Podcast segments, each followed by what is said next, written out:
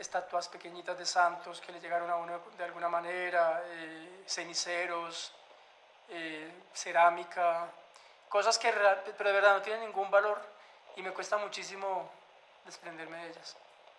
Porque va construyendo también una, una, una biografía, una... Porque estamos vivos y escribimos y estamos vivos porque escribimos. La palabrería, más que un podcast, es un espacio. Un espacio para escribir, un espacio para hablar, un espacio para vivir.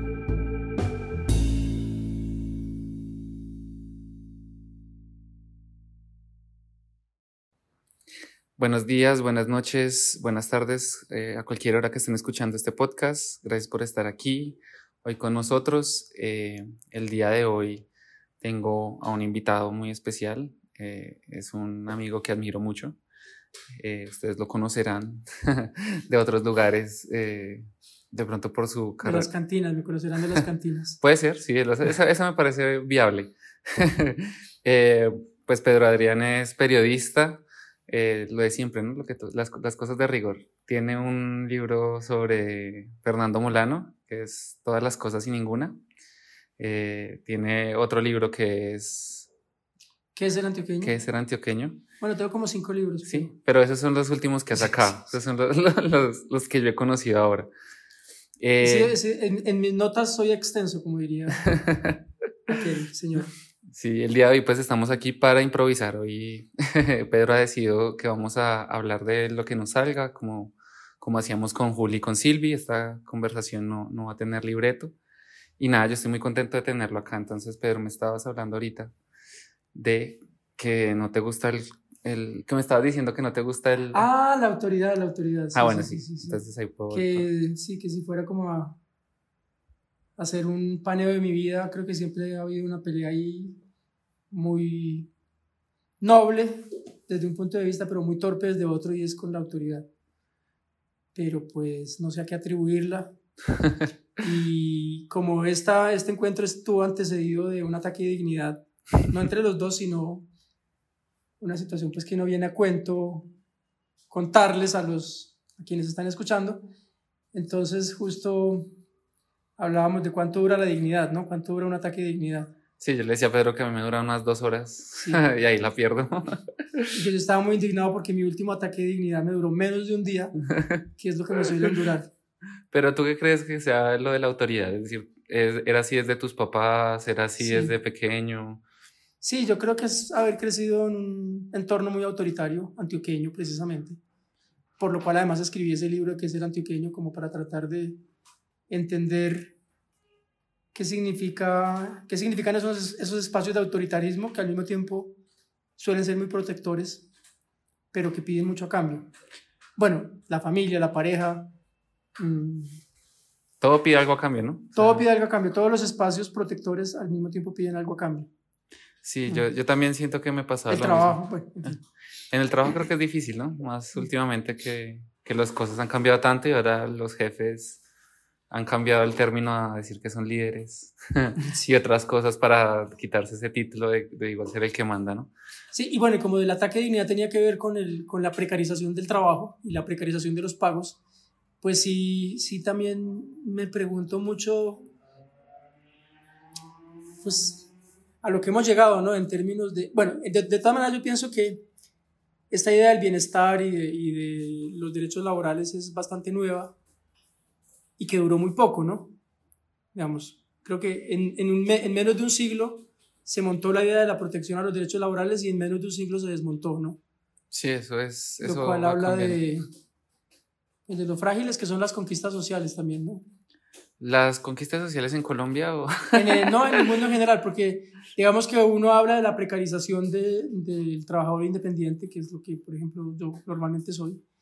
Y pero también digo con respecto a qué, a qué modelo de sociedad estoy imaginando esa precarización. A un estado de bienestar que en realidad en Colombia nunca hubo, eh, o a qué. A que tienen unos pocos, porque esa es la otra, ¿no? tienen unos pocos. y entonces ahí es donde digo que ese estado de bienestar o esa relación laboral o esa relación empresa-trabajador, esa relación marcada por un cierto paternalismo, ¿no? Protector y al mismo tiempo que demandaba mucho, pues en Colombia eso duró también menos de un siglo. Darle la mano que le da de comer, que uno no debe. La que, mano que da de comer. que decía usted ahorita no patear la lonchera. No, la mano que da de comer y, y el, y el, el sentirse parte, que el, que el trabajo es parte de la vida de uno y que un solo trabajo, una fábrica, una empresa, pues lo define a uno. Yo creo que las personas hoy no tenemos esa experiencia, ¿no? Mm. No, a mí yo decía que Mm. también me pasaba y sentía lo mismo desde chiquito de- con, con mis padres, de, de algo tan simple como, no sé, tenía que lavar la losa. Y yo sabía que tenía que lavar la losa y cuando me pedían que lo hacía ya, ya no quería, ¿no? O sea, eso, eso es algo que, que sí siento mucho de la autoridad y es como, no, si me lo dicen, no me ya no quiero, ya no, ya no quiero hacer eso. Y en el trabajo también, digamos que sí, yo, yo, yo he estado, he mirado mucho tiempo de gente, así como hay gente que sí, que literalmente se desviven por el trabajo y que, mejor dicho, eh, incluso yo he estado en algunos lugares en el que digo, es mi responsabilidad, o sea, más porque, más por sentir que es algo que, de lo que soy responsable, a sentir pues que le debo algo a la compañía o algo así, pero pues también he visto esa gente que se desvive por la empresa, ¿no? Que, que la Sí, empresa sí, el otro sí. los echa, pero... Sí, sobre todo en, en, en la economía creativa, digámoslo así. Eh, hay un libro de Remedios Zafra que habla, que hace una disección muy brutal de, de lo que se llama el entusiasmo, ¿no? Como a los trabajadores de, de lo creativo, ¿no? Escritores, músicos, artistas en general, pues que son trabajos muy precarios o con presupuestos muy precarizados, pues se les pide ese entusiasmo y se les chantajea un poco emocionalmente con la idea de que están haciendo lo que quieren hacer y que lo que hacen es distinto a lo que hacen, no sé qué, los banqueros, los, Los ingenieros de sistemas como tú. Eso, es- eso lo pensaba porque también, o sea, decía, eh, veía un post de gente que es artista y que le han pedido, pues que normalmente les piden cosas gratis, ¿no? Una presentación, un escrito, eh, todo ese tipo de cosas. Y yo decía, pero ¿cuál es la diferencia? Porque pues a un ingeniero nunca le piden nada gratis, ¿no? Hay una, hay una diferencia de pensamiento en cuanto a lo que hace el artista y cuanto a lo que hace las, Sí. las carreras técnicas Sí. eh, de, de este tipo de cosas, ¿no? Sí, es como, es una, es como, claro, el trabajo del artista tiene, y del escritor y del artista en general, tiene, digamos, como unas abundancias simbólicas unas ganancias simbólicas, ¿no? Como que, de cierto modo, se le respeta o tiene un lugar en la economía simbólica, pero no en la economía material. Entonces hay una contradicción muy grande porque, sí, yo estaba perfectamente en lugares donde se le paga al diseñador, al impresor, al, a todos menos a quien escribe, por ejemplo. Y eso parece normalizado, ¿no? Como que en la, en la presuposición de que quien escribe está en una economía simbólica distinta, ¿no? Sí, como que para el escritor es suficiente con que le publiquen, con el Sí. que lo conozcan, o sea, como el pago del escritor es- está en su obra y Sí. en que le ayudemos a sacar su obra y no realmente un pago como si el escritor no comiera. como, como- le- menos mal no le pagan con botellas de, realidad sí, de licor. realidad comemos y nos comen además. También. Sí. Entonces, sí, como si no hubiera na- un arriendo que pagar y eso sí es, es, es algo bien duro, porque pues también es eso. Por ejemplo, yo que, que siempre lo he dicho y que yo quise estudiar, eh, alguna vez pensé en estudiar literatura y muchas veces pienso que yo no tendría el, el estilo de vida que tengo ahora eh, si hubiera estudiado de pronto letras o si me hubiera tocado mucho más difícil de, por ejemplo, ahorita de poder pagar mi maestría para estudiar lo que quiero y eso, sí, ¿no? Sí, es interesante porque también puede ser cierto que, que estos oficios creativos son escogidos mucho más por gente de clase media o con familias un poco pudientes que evidentemente lo sostienen. No digo que eso no sea verdad, pero no ocurre en todos los casos. Eh, es como, como que si hubiera una especie de excedencia en la sociedad que permitiera que exista la creación, ¿no? y que la sociedad o la familia o los tuviera que sostener. Sí. Lo que como- pasa es que hay una dificultad también, yo creo, y por ejemplo, en eso de, de- de las clases sociales, y por ejemplo, es que es muy difícil también que haya personas pobres que les lleguen los libros, por ejemplo, que les llegue eso, o aparte, también creo que alguna vez leía a Gonzalo Arango y también pensaba lo mismo, que, que un obrero que trabaja todo el día, que está todo el día trabajando, buscando, rebuscándosela y demás, mientras la mujer está cuidando a los hijos y demás, les queda algún tiempo para acercarse a la cultura, para acercarse a eso, ¿sí? Para sentarse a, a leer y poder descansar, ¿no? Entonces, siento que también ahí es un- una dificultad y es lo de siempre, ¿no? El Estado fallando a la gente a, a llevarle ese tipo de cosas, hacer esa conexión que debería haber. Y por eso es mucho más difícil que surja ese tipo de cosas, porque, por ejemplo, lo mismo, eh, una vez hablaba con un amigo y me decía, pues es que yo fui privilegiado y en mi casa siempre hubo libros, desde Ujú. pequeño. Sí, o sea, mis papás leían un montón y en mi casa había una biblioteca gigante, entonces yo podía escoger lo que quisiera. Qué bueno, en mi casa no. yo, yo creo que eh, yo por eso soy medio a la izquierda en política porque sí creo mucho en lo público y sí creo mucho, por ejemplo, que porque yo soy, yo soy, digamos, un resultado, no digo que un gran resultado ni mucho menos, pero todo lo que soy se lo debo a la educación pública, a los colegios públicos, a las bibliotecas públicas. Por dos. Eh, exacto, entonces yo creo que si hay un quiebre cuando la universidad, en la universidad es donde, se, en la universidad pública, es donde se produce esa decepción a la burbuja creativa, ¿no? Y es que es un espacio, especialmente en la universidad pública, ¿no?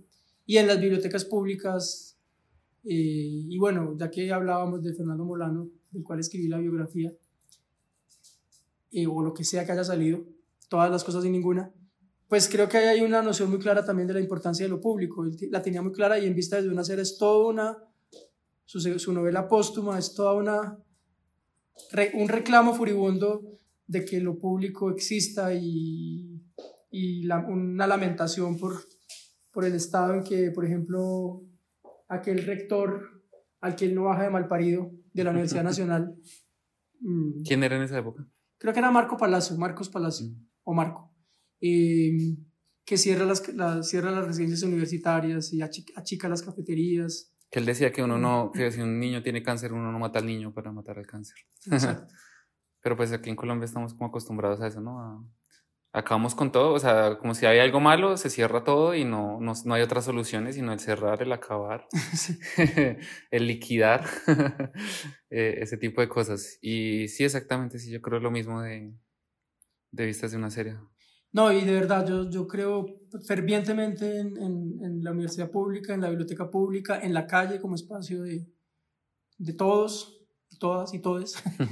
eh, y que, y, en, lo, y en, que, en que todo lo contrario me parece horroroso y es el, el, los espacios de exclusión en los que ha, en los que se ha naturalizado la vida social en Colombia, ¿no? El colegio privado, el, la universidad privada, eh, la propiedad privada. La salud privada. la salud privada. Sí, saber que, y eso, y eso también mm. es, es, es, gracioso ver cómo, al menos en la educación todavía, aunque es, una, es, es difícil para la universidad pública hacer lo que es, eh, por ejemplo, uno, uno, tiene por hecho, por ejemplo, que la salud pública es mala, ¿sí? Eh, pero cosa que no pasa con la educación, o sea, uno, por lo menos en las universidades, uno al menos todavía eh, tiene cierta esperanza que igual en las universidades públicas la educación aún es buena, eh, y eso que lo hacen con las uñas, ¿no? O sea, pues sí. no es lo mismo eh, lo que le debe el Estado a las universidades públicas que lo que las universidades privadas ganan en, en, en un semestre, ¿no? Eh, pero sí siento que, que, es importante, por ejemplo, rescatar ese tipo de cosas, de que, sí, yo por ejemplo también soy hijo de, la, de, la, de las cosas públicas, eh, en varios lugares también de Colombia, tanto aquí como en Medellín cuando estudié. Eh, y sí, ¿Ah, ¿Tú estudiaste en Medellín? Sí, yo estudié en Medellín, yo estuve noveno, décimo y once. Incluso. Yo me gradué de un colegio en Envigado. Yo me hago el sorprendido, yo todo esto lo sabía, pero me hago el sorprendido para que la, para que la, la, para la, que la conversación ponga, tenga como un... para que me, para, también para que los radioescuchas me conozcan y digan, wow. pero sí, yo estudié en un colegio de Envigado y a mí algo que me sorprendió, por ejemplo, mucho de ayer era que el colegio público, eh, no había una diferencia entre colegio público y privado en Envigado. Uh -huh. O sea, no había una diferencia de peso ni tanto educativamente ni en cuanto a infraestructura. Eh, o sea, normalmente me acuerdo que incluso entre colegios uno sabía quién era de otro colegio, pero como que lo de privado y público no había una distinción, como si pasa acá en Colombia, que es muy marcado. En Bogotá. En, sí, acá en Bogotá pasa muy, Sí, sí, que sí. es demasiado marcado. En cambio, en Envigado no, en Envigado eso era curioso y, y me sorprendió muchísimo. Incluso yo, a mí me fue muy bien en el colegio y gracias a, a, a mis educadores de décimo y once, pues también me fue también. Mira que yo nunca había pensado en eso, en eso pero tienes razón. En, en Medellín no opera tanto ese, esa señal de distinción eh, que, que marca tanto la vida social en Bogotá y es de qué colegio saliste, ¿no? Ahorita hay un lo, chiste eso. lo, sí, bueno, lo preguntan mucho menos y yo creo que bien que mal hay varias cosas. Primero, sí es una sociedad más igualita, con una tradición de igualitarismo, más la sociedad antioqueña, ¿no? Eh, distinta al, a estas formas como elitistas del, del altiplano. Eh, y al mismo tiempo, otra cosa que terminó de socavar cualquier idea del privilegio fue el narcotráfico. Eso sí que fue una, lo que, lo que terminó de traer como un, un ascensor social a la berraca, ¿no? A la brava. Y era la posibilidad de ascender socialmente a través del narcotráfico. En un país donde no hubo modernidad propiamente, donde no hubo un, un, poco más antes que ahora, eh, movilidad social, la había un poco más antes que ahora, pero el narcotráfico sí aceleró esa movilidad social. Sí, aparte de eso, ¿no? O sea, poder escalar rápidamente. Sí. Incluso, pero eso sí es algo que yo sí he visto en Antioquia y que todavía se mantiene, ¿no? Que todavía hay, hay mucho, una gran parte de la, de la sociedad que le gusta ese tipo de cosas y es el ascender rápidamente, el conseguir la, la, plata fácil, ¿no? Sí. La plata rápido, pero pues igual también uno lo ve acá en Bogotá, ¿no? Acá, solamente que acá es menos, menos obvio, menos, lo siento yo, menos marcado. Acá se siente más justamente eso, el elitismo. Eh, Sí, Bogotá tiene, no sé hacia dónde Bogotá, la verdad, cada vez más perdido con, con, con, todo, con la seguridad, con la gente como es, porque también siento eso, que, que ha habido un cambio en Bogotá en cuanto a que cada vez esa, ese desprecio por, por lo pobre, por lo público, por la gente popular, por todo eso se ha ido marcando cada vez más. Entonces, mm. cada vez estamos en una cosa más individual, más del que no me interesa el resto, sino cómo estoy yo y aparte de eso, lo de siempre, ¿no? A Bogotá llega un montón de gente de, todos lugares porque también es eso. Eh, el centralismo colombiano también ha dañado un montón porque todo el mundo no puede hacer otra cosa sino venir a Bogotá porque no hay oportunidades en ningún otro lado. Entonces, siento que, que Bogotá cada vez la, la, quejan más enfermedades sociales distintas. Pues yo la percibo como una sociedad, me gusta mucho porque de alguna manera tiene la despersonalización y el anonimato de las grandes capitales de los organismos anómalos, pero pues sí siento que es, que es una ciudad muy compartimentada, donde las experiencias están muy compartimentadas por clase social, por ni siquiera por clase social, que, que es una categoría muy porosa, por acceso económico, ¿no? Entonces, y hay unos espacios que a mí me gustan mucho, me parecen los mejores de la ciudad, aunque ya me aburren también un poco, que son estos espacios donde eventualmente se rompe un poco eso, como Chapinero, por ejemplo.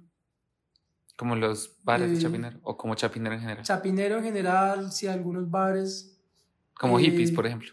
Exacto, donde como que... Todo el mundo confluye. Como que todo el mundo termina confluyendo, son, pero son espacios excepcionales. Lo normal es que, lo normal es que toda la eh, vida pública en Bogotá, que estamos otra vez ante lo público, esté marcada por separadores de clase y separadores de... Sí. Como la 93, por ejemplo, que uno sabe que en la 93 no va todo el mundo eso me gusta, eso también, sí, es lo que tú dices de, de, que sí se siente más en Medellín eso, que a mí me gusta mucho. Por ejemplo, yo decía en el poblado había de todo, es decir, eh, y llegaba todo el mundo, en el parque del poblado llegaba todo el mundo, o sea, el que tenía más plata hasta los que no tenían, y todo el mundo llegaba a ir a parchar y a pasarla bien. Y esas son cosas que acá en Bogotá no se ven, es decir, o te vas al norte, o, pero no hay un lugar donde todo el mundo confluya, es decir, tiene uno que buscarlo, hacerse uno su propio espacio donde todo el mundo confluya, porque en Bogotá uno sí siente esa separación y es como, bueno, eh, ¿para dónde cojo hoy? Sí, en cambio yo siento que en Medellín sí hay como una, uno, uno puede estar en cualquier lado y estar más, más tranquilo con eso. Pero mira, yo que soy un caminador de la ciudad, un, un flaner, como diría, eh, bueno, esa toda esa tradición Baudelaire, Benjamin, eh, em, he descubierto en la pandemia que hay una calle que es transversal a esto que estamos hablando, que como que rompe un poquito esa estructura de exclusión y me parece una calle fascinante. Para mí en este momento es lo mejor que hay en Bogotá, de, reconociendo que también no me muevo pues en una ciudad muy amplia, ¿no? Y es la calle 45. Sí. La calle 45 están pasando, post pandemia, están, empezaron a pasar cosas muy interesantes. Primero es una calle, es una calle que desemboca en la, en la Universidad Nacional, que conecta pues con la, con la séptima, que está llena de librerías de viejo, que está llena de barcitos, que para mí es un espacio fundamental de la vida en una ciudad, y es la posibilidad de encontrarse con desconocidos, ¿no? Eh, y son, es, me parece que ahí en esa calle 45 están, sobre todo en esos bares, están ocurriendo como espacios de, de confluencia de gente distinta, que no, no es fácilmente que no tiene unas marcas de identificación tan reconocibles como las que se ven, por ejemplo, en quienes van al, a lo que tú decías, a la 93 o a... El 85. Eh, yo también me empecé a aburrir muchísimo, muchísimo, muchísimo de la vida gay bogotana, me parece tremendamente monótona y pues de la vida gay chapineruna, ¿no? De la de Sí. eh, Eh, Al diablo la maldita primavera, algo así como es la que narran ahí. o de la vida LGBTI, incluso pasó, no sé si tú sabes, ha sido, sí, creo que nos hemos encontrado ahí tal vez, en ese sitio Mala Muerte que empezó siendo como un sitio muy trans friendly, como muy amigable con la gente, con las personas trans. Y no, hoy en día los gays nos lo, apoder- nos lo apoderamos y no, como que lo volvimos un Otro espacio de hombres gay. otro espacio de hombres gays. sí, Pero yo, es- eso siempre, yo, yo Sí. tengo ahí una cosa y es, yo siempre he pensado que eso es generacional, ¿no? O sea, yo Ah. creo que esos son como ciclos que se repiten, como cada vez llegan los hombres gays blancos a apoderarse de lugares y cada vez eh, uno ya pasa a la otra generación y dice como, como esto ya lo viví o yo ya fui Sí. parte de esto y otra vez y otra vez llegan gays que se creen como mejores o Ah, que sí. su espacio es, eh, que deben ser, deben tomarse los espacios eh, y como, sí, como en una falta de compartir, sí, en sí, general. Mala Muerte se llama el sitio, no sé si mencionamos el nombre. Sí, lo dijiste, pero no. Ah, bueno, se llama Mala Muerte, pero sí ha sido, ¿no? No. No ha sido, bueno, de aquí salimos por allá. Pero sí, sí, sí, siento que es eso, que muchas veces pasa y, y creo Para, que pues, para, salimos por allá para mantener la idea del gay blanco que se apodera de... para seguir manteniéndolo, para, para seguir No, conquistándolo. no, pero sí es terrible lo que pasa en ese entorno de Chapinero, sobre todo con, con la gentrificación misma de, de algunos lugares de Chapinero. Eh, como teatro, que me parece un sitio deplorable, al que no volveré, espero tener la voluntad que me dure más de un día, la dignidad. Porque sí, me parece un sitio clasista, transfóbico, o sea, como que...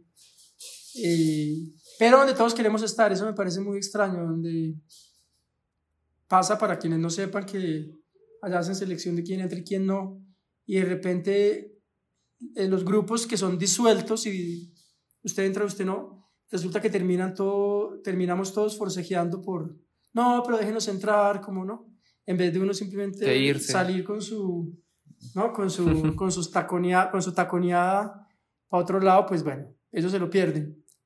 Sí, parece tenaz lo que pasa ahí. Yo siento que en general lo que te digo es, siento que... Acuérdate que yo soy un intelectual, Miguel, no puedes andar preguntando de rumba solamente. no, eso está bien, eso está bien, ¿no? que no nos quedemos solamente en la rumba, sino que la Yo soy intelectual, soy súper leído, Pero mira que eso pasa la súper otra vez. yo me eduqué con, la- con el círculo de lectores. Yo también tengo libros del Círculo de Lectores, pero mira que, que... eh, pues que eso, para, eso también fue un factor de educación importantísima porque era en- en- en- para familias que no tenían ni siquiera una remota noción de biblioteca, eso significó un comienzo de una noción de biblioteca, ¿no? De biblioteca familiar, ¿no? Hay, hay dos cosas. No, eso me pasa porque yo he, sali- he tenido, pues así son mis amigos. Yo tengo una amiga con la que, ah, pues Geraldine, que estuvo hace en mi anterior episodio de este podcast. Y nos pasa lo mismo. Estamos, es- estábamos de fiesta en Medellín y salimos a las 4 de la mañana y terminamos hablando de la cultura del, del reggaetón y lo que eso implica en la cultura en general, ¿no? Eh, cuando estamos simplemente de barra y terminamos obviamente muy intelectuales hablando de eso. Y lo del círculo de lectores, sí, a mí me pasa igual que en mi casa lo mismo, aunque sí habían libros, porque pues mi abuelo sí le gustaba leer y también, mi abuela tenía suscripción al círculo de lectores y ella era la que se la pasaba pendiente y sé que sí hubo, que sí fue una gran ayuda, o sea, que sí era una cosa que incluso yo me acuerdo que llegaban a la casa Claro. golpeando con el, con el portafolio de... Es que creo que llegaba una revista, no sé si quincenal o bueno, con alguna regularidad y entonces era uno como eh, escogiendo con la familia o más o menos uno haciéndole trampa a la mamá para que compren este libro, pidan vida este libro. Creo que eso se pagaba a cuotas, ¿no? Sí, eh, que Y era... yo ahí descubrí mi fascinación, por ejemplo, con las, con las enciclopedias, ¿no? La famosa enciclopedia Vino Tinto, Lexis 22, de un formato muy, muy compacto. Y la fascinación con, la, con el saber enciclopédico, ¿no? Que es- después me enteré que a Borges también le fascinaban y etcétera, pues. Y en, en ver como el sentido de las palabras y detenerse también en... A mí siempre me fascinó la geografía, eh, no sé por qué. Y tenía un libro viejísimo de geografía que lo recorría y lo, y lo, y lo me lo apropié intensamente. Era una geografía de los años 8, ni siquiera de los años 60, ¿no? O sea, ya hoy no sirve para nada. ¿Mm? Hoy, des- hoy despertar en ese libro sería como, bueno, la cantidad de países que existían en esa época y que, y que no existen ahora, o más bien al contrario, que no existían en esa época y que existen ahora. Pero era como y yo, yo pienso que ese gusto por la geografía era también como una reacción al encierro. Yo crecí en un pequeño pueblo. Un pueblo. en realidad no hay que agregar más. Y es de esos pueblos antioqueños que tienen que las tres Fs, feos, fríos y faldudos, que son muchos. Hay montones que se pelean por, por cuál es más feo, cuál reúne eh, con más intensidad las tres Fs, feo, frío y faldudo. Y bueno, Santuario es uno de ellos. Entonces yo creo que el gusto por la geografía era una especie de manera de escapar, de imaginar que había un mundo más, más allá de ese encierro, de ese encajonamiento entre montañas, que no eran ni siquiera pues grandes montañas, no, esto, esto es el oriente antioqueño que es más o menos de una geografía muy suave en comparación con lo que es otra, otro tipo de geografía antioqueña, de cumbres mucho más imponentes. No, esto realmente es... Incluso como tal Medellín uno llega y uno ve el valle. O sea, uno de una ve, ve cómo está Medellín entre las montañas. Claro, claro. Sí, esto del oriente es mm, más bien, sí, cerca al Valle de Río Negro, al Valle de la Cegua, toda esta zona que no es precisamente la Antioquia más montañosa de José Manuel Arango. En mi casa había una, también una enciclopedia, esta era una enciclopedia familiar, eh, que, es, que era algo muy curioso porque yo me acuerdo que había un libro para buscar en los otros, ¿no? O sea, uno tenía que coger primero uno, buscar por la ah, letra y con esa irse a otro. Sí, ¿y cómo se llamaba esa enciclopedia? No me acuerdo, yo sé que mi abuela la tiene. Eh, yo sé que mi abuela la tiene y la cosa es que le faltan dos tomos. Mm. Y, y, me acuerdo que esos dos tomos fue cuando mi abuela me dijo como un libro prestado es un amigo perdido. de ahí me acuerdo de esa frase, pero no, no, no tengo el nombre. Es, eh, yo sé que es como dorada y tiene como un árbol. De eso sí me acuerdo. Ya, no, no me acuerdo. Bueno, pues yo hoy, hoy, hoy, ando en la tónica distinta. Yo ahora ando haciendo circular los libros. vendiéndolos, truecándolos, haciendo trueque con ellos. Yo porque no, no, puedo. no aguanto el peso de las bibliotecas. El peso físico de las bibliotecas y, el, y, el, y lo que significa hacer un trasteo de una biblioteca. Cuando no se trastea, para mí lo que más pesa son los libros. Es decir, cuando me trasteé este apartamento, eh, me acuerdo que, que cogí maletas y las llené de libros antes del trasteo y aún así seguía cargando, o sea, me hice varios, varios viajes con solamente llenos de libros y demás, y, pero yo sí todavía no, no puedo soltarlos, yo todavía les tengo, los, los miro y es como, no, no, no, no me atrevo. No, claro, porque hay toda una historia emocional detrás, hay toda una biografía detrás de la bibliografía, ¿no? Sí, claro. eh, ¿Cuándo llegaron los libros a uno? ¿Quién los trajo? Eh, ¿Por qué están ahí? ¿Si se leyeron o no se leyeron?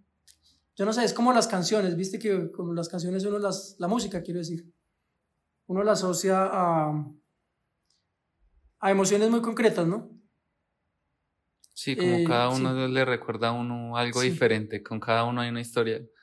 Lo mismo, hace poco también me vi con un amigo y yo tengo buena memoria para, para maricadas principalmente, realmente es para maricadas, no para nada importante. Eh, y me acordaba de una canción que me recordaba a él y él no se acordaba para nada sea, la canción, pero para mí siempre que la escuchaba pensaba en él. Entonces, y eso me pasa con varias, con varias canciones. Sí, tiene la, la música tiene el poder de traer mundos completos, bloques de mundos, ¿no? Y devolvérselos a uno y enriquecerlo a uno. Y los libros también, definitivamente. Sí, sí, mis libros. como, como cuando uno se empieza a concebir como un lector, eh, es imposible no recordar el momento en que leyó a Dostoyevsky o cuando leyó a Proust o cuando leyó, no solamente cuándo lo leyó, sino cómo lo leyó o en dónde lo leyó. Entonces, que tiene que ver mucho también con lo que intenté hacer en la biografía de Fernando Molano, que es, muchos han dicho que es más una geografía que una biografía y es asociar las experiencias siempre a lugares. Y las lecturas también siempre están asociadas a lugares, en parte porque pues como en eso hemos coincidido, Miguel, que somos, hemos sido lectores de bibliotecas públicas. Eh, eso, como ir situando cada lectura también en relación con el descubrimiento de un lugar, de una erótica, porque para mí la, la, lectura tiene una erótica particular, ¿no? Eh, sí, no sé, me parece fascinante pensar la experiencia de lectura en relación con... Es que sí, para acá, digamos que y aparte de eso, cuando uno se consigue como lector y, y, conoce otra gente que, por ejemplo, no lee, para uno es difícil pensar que obviamente ellos tendrán otras, otras cosas eh, que los hagan sentirse así, pero lo que tú dices de uno literalmente encontrarse con un libro y también implica, por ejemplo, encontrarse si el libro es viejo, si el libro es nuevo, si es algo que uno estaba buscando hace mucho, si es edición triple especial, si es una edición común, pero que de un libro que ya no se consigue.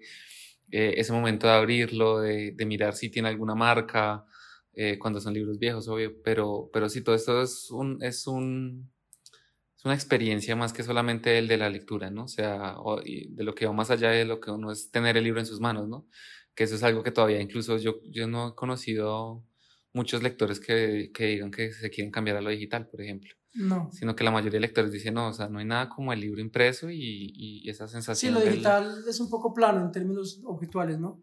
Oye, y hablemos de robar libros. Eh, yo no he robado libros. Ah, qué decepción.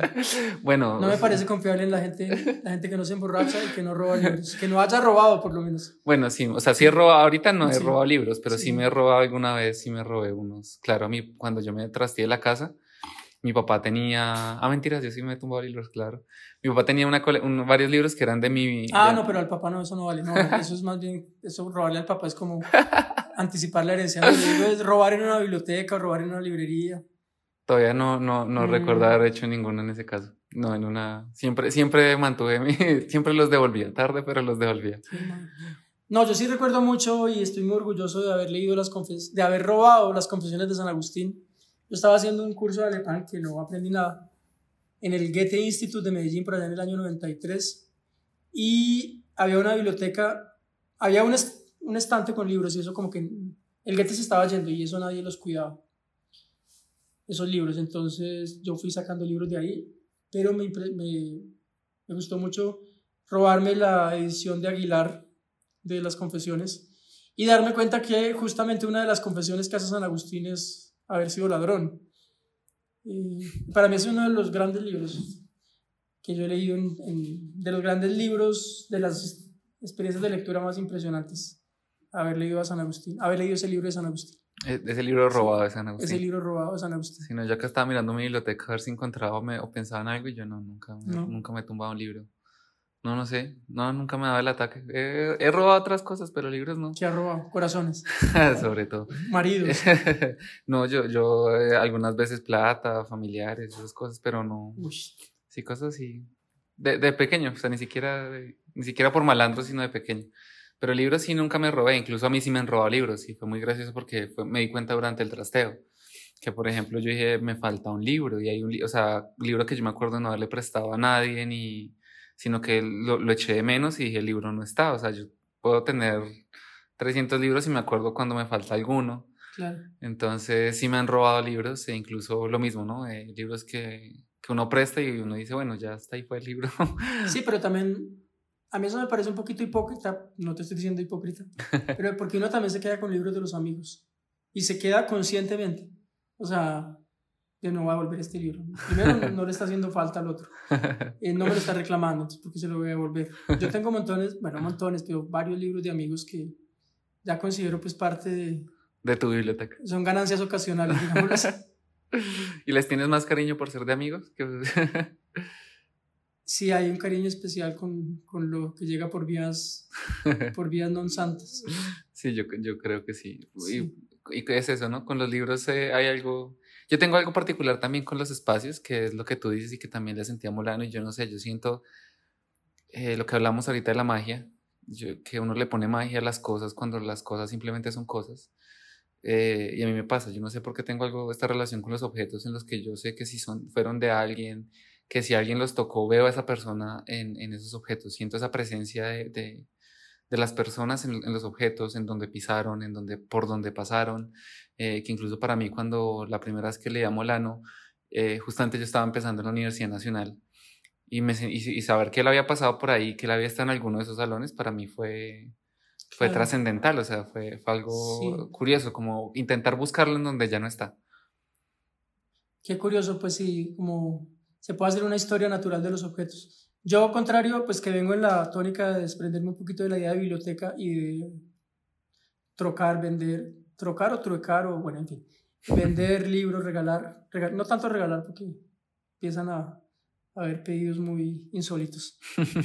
Eh, pero eh, en cambio me cuesta mucho separarme de, de, de objetos, ¿no? De, que no tienen ningún valor realmente material, pero sí mucho valor simbólico, no sé qué.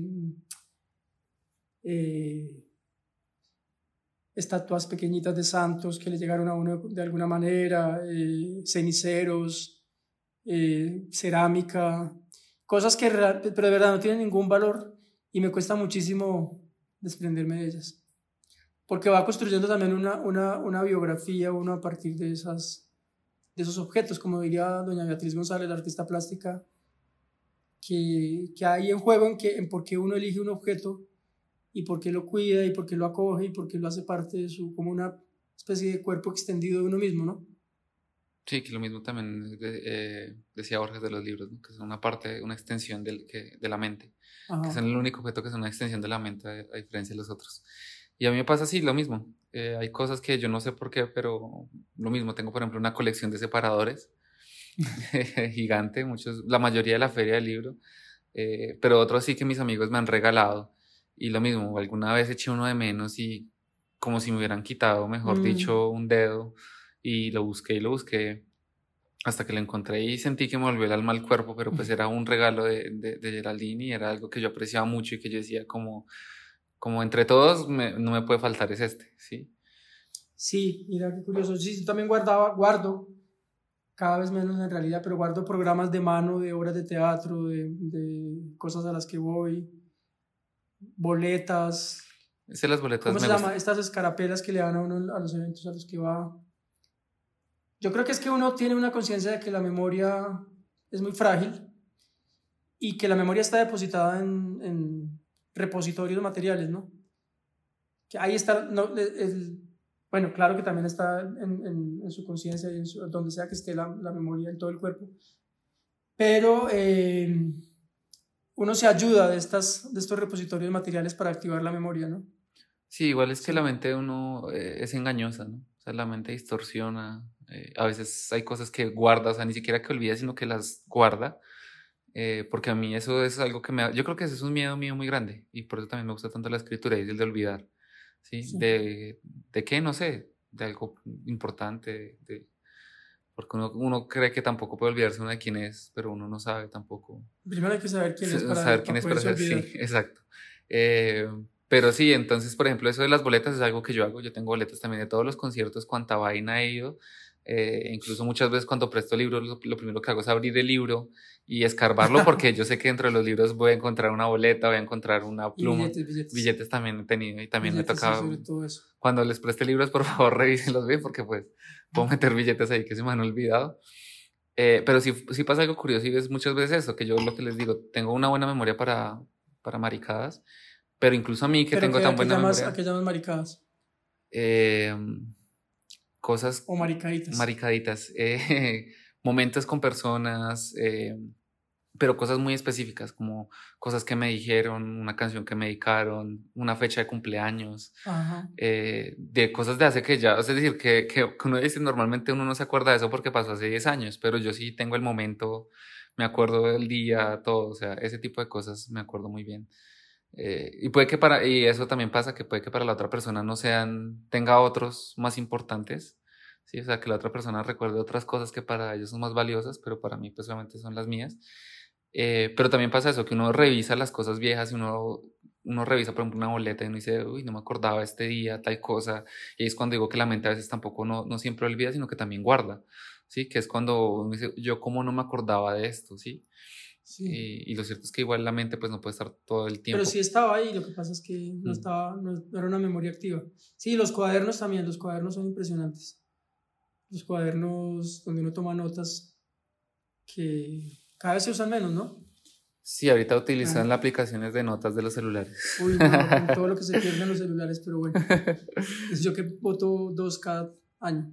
Pues se supone que ahora como uno las deja en la nube y eso, pues ahí, ah, ahí. No, bueno.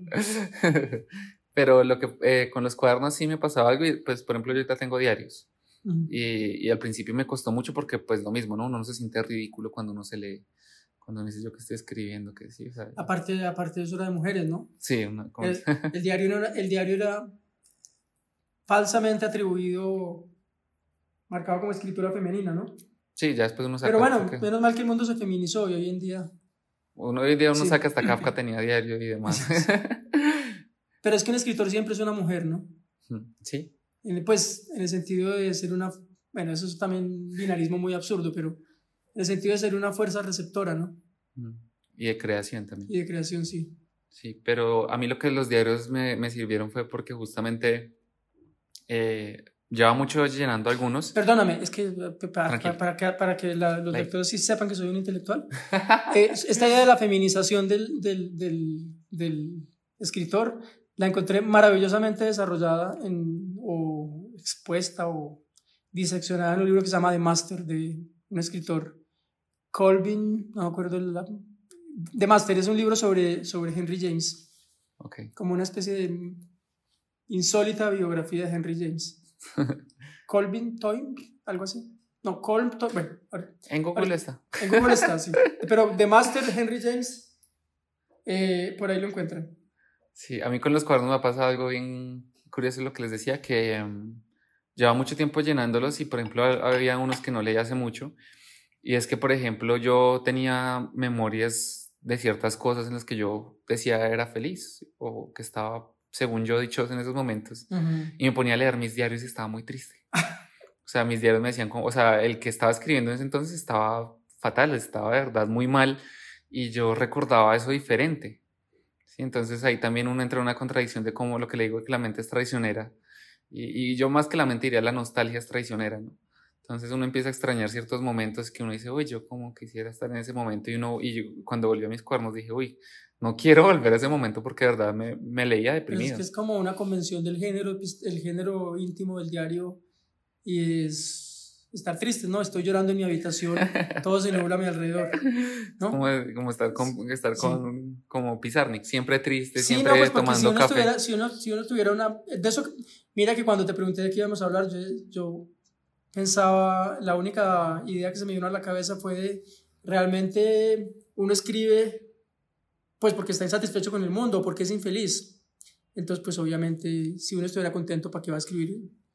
¿Para qué va a escribir en un diario? Si realmente uno transcribe ahí sobre todo frustraciones y, y realmente el ejercicio de escritura es un ejercicio de restitución de un mundo más pleno que no sé dónde exista, pero pues que no está en la realidad, ¿no? Entonces, mira, The Master, me escuché. The Master, retrato del novelista adulto, Colm Tolby, Toybin o Tolbin, Toybin, no sé cómo se pronuncia, es un escritor irlandés y se los recomiendo enfáticamente. Por un intelectual ya hemos dicho que, que, Sí. que, que estoy acá frente a un intelectual, entonces es Tengo que importante dar cuenta de que he leído algún libro, sí. para que lo sepan, porque no, no es Sí. suficiente, no es suficiente lo, No, no. lo que uno habla, tiene que demostrarlo. Pues sí, porque pues igual acá en Colombia, pues hoy en día cualquiera puede ser intelectual, ¿no? Cualquiera, ah, desde siempre, siempre le han, e, es, es muy difícil esta, esta, esta postura del intelectual en Colombia siempre ha sido muy difusa, ¿no? Eh, ha sido una un personaje social, sociológicamente muy inestable, sí. Y entonces siempre atribulado, pues, por encontrar un estatuto de seguridad económica fundamentalmente y pues la relación de los intelectuales con el poder eh, o con la política. O sea, son cosas que se pueden rastrear históricamente y, y sí. Sobre todo eso, es mucha inestabilidad sociológica y económica, ¿no? Como Sí, porque puede de ser... tener un lugar en la sociedad, o sea, cuál es el lugar del intelectual en la sociedad. Y tiene que ver precisamente con lo que tal vez hablábamos al comienzo de, de que se supone, pareciera que las ideas no tienen ningún valor económico, ¿no? Como que no se pueden medir en oro o en plata, sino en nada, en, en son aire. Eh, pero al mismo tiempo el, el- el intelectual de algún modo es muy despreciado, hay mucho anti- antiintelectualismo en la izquierda, en la derecha, en todo lado, y al mismo tiempo hay, una, hay un deseo y un de, de capturar al intelectual, ¿no? de instrumentalizarlo.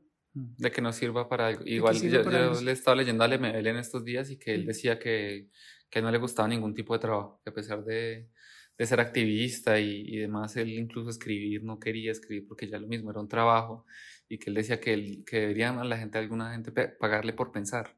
Sí, que era algo que no se hace, que uno realmente es lo que tú dices, hasta que no, la idea no es algo tangible, no, no hay nada ahí, ¿no? Hasta que no sea un libro, hasta que no sea una obra. eh, y en la academia, por ejemplo, sí, sí es.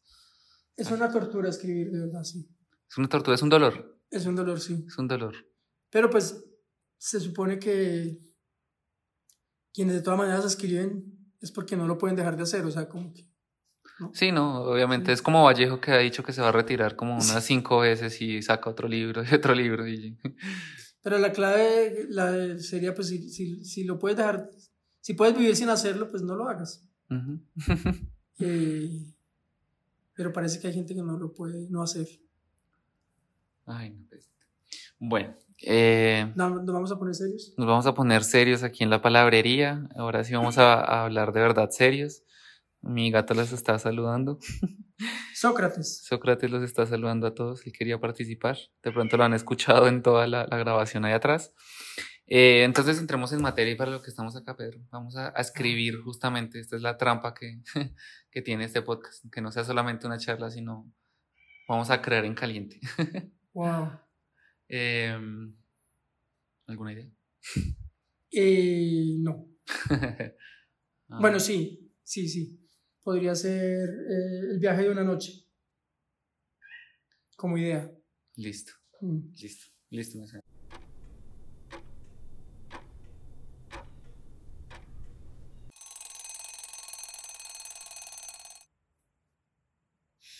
Bueno, ¿Qué pasó, Pedro? ¿No le gustó? no mucho, pero bueno. La idea acá es de cómo salga. Vamos a ver. Sí, yo lo, lo sigo invitando ya el cuarto capítulo ya, ya Pero la es que es lista. verdadera emboscada. ¿no? es la idea, es lo bueno. En otras entrevistas cuando le han puesto a escribir. No, pues nunca. Pero bueno, Me entonces. invitan por escritor, pero no me han puesto a escribir. No tengo que demostrarlo. acá no, acá sí cualquiera. No, pero es eso, que, que normalmente, por ejemplo, Geraldine tenía eh, susto de escribir y demás, pero pues lo que les digo a todos, acá la idea no, no importa. Pedro tiene ventaja porque es escritor, pero, pero acá la idea es que cualquiera venga y justamente lo intente al menos. O cansancio escritor. es que hasta aquí, es, es que me traen aquí también me ponen a escribir acá. Entonces, Pedro, lo escuchamos si quieres. Bueno, sobre el lomo de la noche viene, cabalga, atraviesa el aire. Es la niña de las trenzas, que juega sobre un campo de flores. Me acerco, le pregunto, ¿vienes del mundo de allá abajo? ¿Has visto al par de músicos ancianos desgajando las cuerdas de la guitarra a la orilla de un riachuelo de aguas envenenadas? La niña no sabe de qué hablo. Me mira extrañada y ríe. Se acerca y me toca el cuello. Podríamos irnos los dos a recorrer mundos, le propongo. La tomo de la mano y alzamos el vuelo. Nuestros cuerpos livianos vuelan sobre hondonadas. Las grietas de la tierra nos ven pasar y es como si nos saludaran con un suave quejido. Divisamos extensiones, plantaciones de cañas, inmensos hatos de vacas, lobos feroces ladrando a la noche en manada. Todo lo vemos. No temas, pequeña, le digo a mi joven amiga. No perteneces a los abismos de donde vienes. Apenas salga el sol, veremos el mar.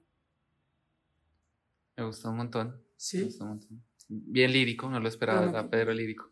Eh, Ahora, ahora me da pena leer el mío, pero sí. es que- ay, tan bobo. Pero no, sí, sí, sí me gustó mucho las imágenes que, que propuso.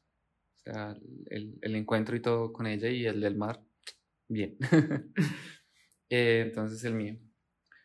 Salí sin propósito, caminando de parque en parque, de bar en bar, intentando hallar algo para sentirme mejor. Mi psicólogo dice que lo que necesito para sentirme mejor está dentro de mí. Parece que no fuera él quien me da terapia. En el espacio que hay en mí no encuentro nada. La cerveza no puede ocupar todo el espacio en mi interior, pero lo desordena y lo siento diferente. En este bar no encuentro unos ojos amables con los míos, así que camino y camino a ver si puedo alejarme de mí, a ver si puedo encontrarme en otro que no sea yo. ¿Ves? ¿El dolor o qué veo? No, no, no. Por cierto, está, estoy, estamos escribiendo esto en, en frente a, de aquí haciendo descripción de, de tiempo y lugar, como las meditaciones de San Ignacio. Estamos es- escribiendo esto frente a un cuadro que, que se Goya, no, Eh, ese es un Rubens. un Rubens, ¿ves? Eso lo tienes que editar porque entonces mi, mi formación, mi- mis cinco semestres de historia del arte en la San Marino quedan muy por el suelo. No, mentira, no lo edites. Entonces dice, te voy a devorar en la noche oscura. Tiene todo que ver con la propuesta que hice de escribir sobre una noche, sobre un viaje de, de anábasis, creo que se llaman esos viajes de como de conciencia, ¿no? Sí, de, de transformación. De transformación. Y la noche realmente es el lugar de eso, ¿no? Sí, la noche es, es, es algo, uno siempre es decir, uno creo que a veces cuando uno va a salir uno espera más de una noche que de un día, por ejemplo. Totalmente. Uno espera más, con, sí, o sea, como uno siente que algo va a pasar en la noche, mientras que en el día, aunque uno sepa que pueden pasar cosas, no, es- no se siente la misma emoción. Hay algo ahí. Sobre lo que escribí Miguel, pues, y por si lo quieres saber, los escuchas y las escuchas. Es que mm, yo tengo una, en mis incursiones en el mundo psicodélico, siempre me encuentro esa niña de las trenzas. Ok. Eh, y siempre me encuentro esos ancianos músicos tocando al lado de un riachuelo. Y bueno, digamos que para mí estas experiencias son potenciadores de imágenes muy fuertes y de, conceptos también, porque mientras, mientras estoy viendo la visión, perdón la redundancia, yo sé todo lo, yo sé qué significa cada cosa, porque la experiencia de la alucinación es la aceleración de una sinapsis que en la vida normal diurna, eh, en, en las conexiones cerebrales normales uno no hace tan rápido, ¿no? Pero salgo de ahí, ya no, ya no sé lo que sí, ya no, ya no encuentro la relación entre imagen y concepto tan fácil. Pero entonces ahí creo que la, la literatura viene en auxilio, ¿no? Sí, para intentar develar, porque yo creo que es eso, creo que has intentado develar quién es ella. Sí, eh, yo creo, yo confío firmemente en que la, la infancia es un depósito de imágenes. Entonces esa niña viene de la infancia, obviamente. Y los músicos también, todo viene de la infancia, ¿no? Como esa patria común a todos y todas. Entonces viene de ahí hasta, le, hasta más o menos puedo imaginar qué, qué niña es, alguna vecina. Pero sí, me, me intriga mucho la recurrencia. Eso, Mm. eso, eso pasa. Yo también Mm. en, en psicólicos también he, Sí. me he sentido capaz de, he querido narrar todo lo que he visto, pero eso pasa, ¿no? Uno vuelve y el cerebro otra vez vuelve a, A su ritmo. como a bajarse la Matrix y, y otra vez Ya he intentado hacer la, la nerdada de, de, de el cuaderno y lápiz en, esas- en esos momentos. No, nunca. Siempre es que este siempre he estado lejos de casa cuando, cuando está en esos momentos de sinapsis. Entonces, sí. Debería, podría intentarlo. No sé si funcione porque, pues, no. No. Cuando con Yahé, que es un espacio más organizado, un poco más ritual, yo lo intenté alguna vez y lo que escribí fueron cosas muy inconexas. Mm, Mm. Claro, uno, uno O sea, en- realmente no, realmente está, lo está pasando, están pasando otras cosas distintas a, poder traer a eso a, poder, a este- poder palpa- eh, plasmar eso en, una- en un papel. Bueno, esperemos que nuestros radio escuchas, eh, nuestros podcast escuchas, eh, no escriban bajo los efectos de. O, es, o sí, o lo intenten y nos cuenten qué tal les va. y nada, Pedro, muchas gracias por estar hoy. pero podría Este ser una linda experiencia de, de inconsciente colectivo, ¿no? Sí, sería interesante. Ver, ver, de, ver. ima- que- de imágenes arquetípicas y Sí, yo siento que eso también a uno le ayuda un montón, le abre. Antes que lo, lo más común antes era pues escribir borracho, pero pues siento que borracho no se llegaba al mismo nivel que nos pueden abrir otros. la musa alcohólica. Pero Embota más el, el licor, ¿no? sí, pues digamos Tiene un efecto de embotamiento más fuerte, pero sí, y, de- y, y como que uno no, uno se siente más, justamente siento que el licor lo que hace es uno sentir más esa tristeza, más como a- a- eh, como darle más la mano a ese dolor que lo que hacen otras cosas, porque los otros psicólicos los llevan a otros espacios, mientras que siento que con el alcohol es un acercamiento a esas cosas que uno no quiere ver también, ¿no? O sea, aunque crean que es para olvidar, yo siento que antes es un refuerzo bien fuerte de lo que uno no quiere. Le recomiendo a los radioescuchas, que me encanta esa palabra, eh, el, la- el poema del indio Rómulo, ¿Por qué no tomo más? Que es un verdadero, ¿no, ¿no lo recuerdas? No. Es, es, un, es un diálogo de un niño con un padre. Un niño se emborracha y el papá lo regaña que porque se emborracha y entonces él el niño le responde que porque eh, cuando él le preguntaba por qué tomaba tanto, él le decía que porque borracho veía a la mamá, o sea, a la esposa, Mm. que se había muerto. Es que se había emborrachado para poderla ver. Y bueno, por eso no toma, por eso no toma más el cantor poeta. Les voy a dejar en el link para que lo, lo, Sí. lo consulten. Se escucha en todas las se, se escucha en todas las cantinas del país. Ahí cerramos el círculo de las cantinas que, que empezamos. con el que empezamos. sí. Digamos que empezamos en una cantina, aunque Sí, con, ah, sí. con el ambiente de cantina. Teníamos acá licor también para, para soltar la lengua y la mano. Pero no, Pedro, muchísimas gracias por estar en este espacio conmigo. Eh, de verdad es un, un honor y es chévere poder charlar acá.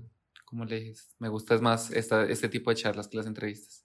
Espero que también haya disfrutado el ejercicio y demás. Estoy fe- además feliz porque está aquí frente a un micrófono que parece varias cosas. Parece un, parece un extraterrestre, parece un ventilador, ¿no?